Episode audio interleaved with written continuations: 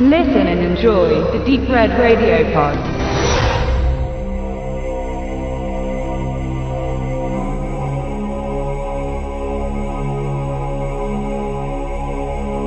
Das dänische Kino ist seit 20 Jahren vorwiegend für zwei spezielle Eigenheiten bekannt. Dem Dogma-Film, der sich gegen die moderne technisierte Industrie der bewegten Bilder stellte und mehr Realität forderte. Mitbegründer der Bewegung sind Lars von Trier und Thomas Finterberg. Als zweites wäre da die schwarze Komödie, deren prominentesten Regisseure Lasse Spang Olsen oder Anders Thomas Jensen sind. Von Horrorfilmen spricht man eher selten in Bezug auf Dänemark. Mit What We Become bietet der eher im Schnitt beheimatete Bo Mikkelsen jetzt einen hochwertigen Ausflug ins Reminiszenzkino an. Das kleine Städtchen Sorgenfree, den Ortsnamen hat What We Become übrigens als Originaltitel, lebt idyllisch daher. Nachbarschaftsfeste, Zaungespräche, eine hilfsbereite Gemeinschaft.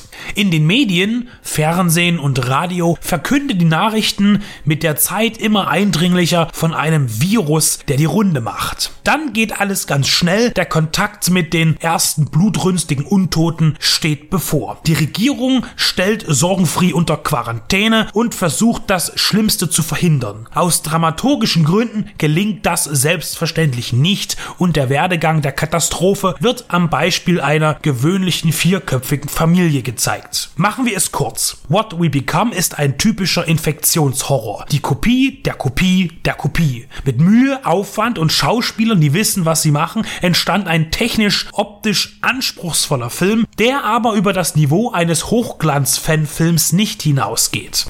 Das Interessanteste könnte bei der Produktion natürlich das Lokalkolorit sein, aber wenn man keine Kfz-Kennzeichen sehen würde, bestünde in der synchronisierten Fassung zu keiner Zeit der Eindruck, dass man es mit einem europäischen Film zu tun hat. Natürlich darf man zitieren und huldigen und auch das macht das Genre so interessant, aber wenn man gar nichts eigenes einfließen lässt, wird es schnell langweilig.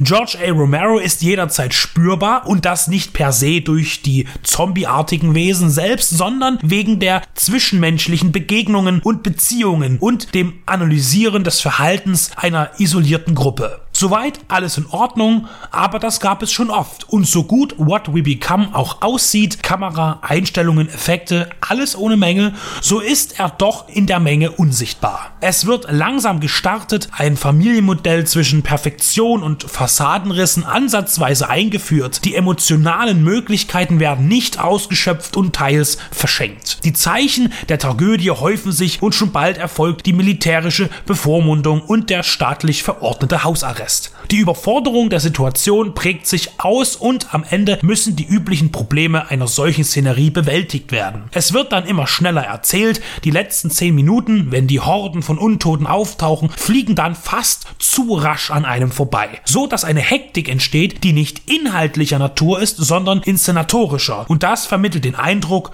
wir müssen bald und schnell fertig werden.